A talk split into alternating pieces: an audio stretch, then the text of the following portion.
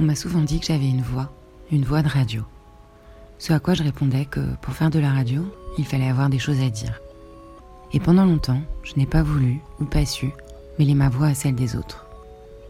Mais cet été, il est un peu spécial. J'ai quitté mon job, je suis en grande vacances et je pense beaucoup à mon père. Il nous a quittés il y a huit ans, sur un coup de tête. On ne saura jamais vraiment pourquoi il a fait ça, alors on se raconte une histoire.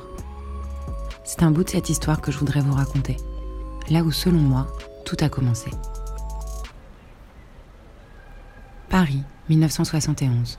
Mon père a 15 ans, il a encore ses rondeurs d'enfant, il est un peu timide et déjà très gourmand. Il grandit dans le 6e à Paris, il va à l'école rue Madame et joue avec son bateau dans la fontaine du Luxembourg, sous les fenêtres des sénateurs. Sa mère, Thérèse, est la cinquième d'une famille de six enfants. Elle est née le 6 décembre 1918 de Suzanne et Louis Brault. C'est la guerre. Elle se marie avec Georges, elle a alors 25 ans. Il travaille pour la transatlantique et n'est pas souvent là. L'histoire raconte que Georges disparaît en mer Rouge dans les années 50. Elle ne dit pas dans quelles circonstances. Entre-temps, Thérèse était tombée follement amoureuse d'un autre homme, Alfred Doré, mon grand-père. Je ne sais pas grand-chose de lui, sauf qu'il était beaucoup plus âgé que Thérèse, et que leur union ne sera pas bien vue dans la famille. Cet été 1971, mon père a été envoyé en Allemagne. On lui a rien dit, mais sa mère est malade. Même elle ne le sait pas, ses sœurs lui cachent la vérité. Thérèse a un cancer fulgurant. En trois mois, sa situation se dégrade. L'opération à la riboisière n'arrange rien.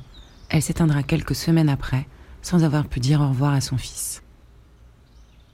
Il n'y a pas d'enterrement. Elle avait voulu donner son corps à la science. Pas de tombe non plus, aucun endroit pour se recueillir. Quand mon père revient fin août, sa mère a disparu, comme volatilisée. Il était parti fâché avec elle pour une bêtise d'adolescent. Il s'en voudra toute sa vie, mais n'en parlera jamais. On ne lui laissera pas le temps de faire son deuil. La vie doit reprendre coûte que coûte. Une course contre la montre a déjà démarré. Alfred est âgé, et il va tout faire pour mener mon père aussi loin que possible avant de disparaître à son tour.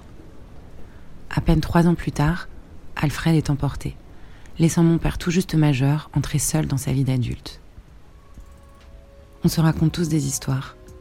Celle que j'ai décidé de me raconter à propos de ce matin froid de janvier, c'est que quand il a sauté du cinquième étage, il voulait aller retrouver ses parents, Thérèse et Alfred, et redevenir l'enfant qui n'avait pas eu le temps d'être. Aujourd'hui, sa douleur ne m'est pas tout à fait étrangère. Parfois, quand un papillon s'attarde près de moi, je me dis que c'est toi qui veilles, que tu viens me faire un clin d'œil de là où tu es. Est-ce que toi aussi, papa, tu pensais à tes parents quand tu croisais des papillons?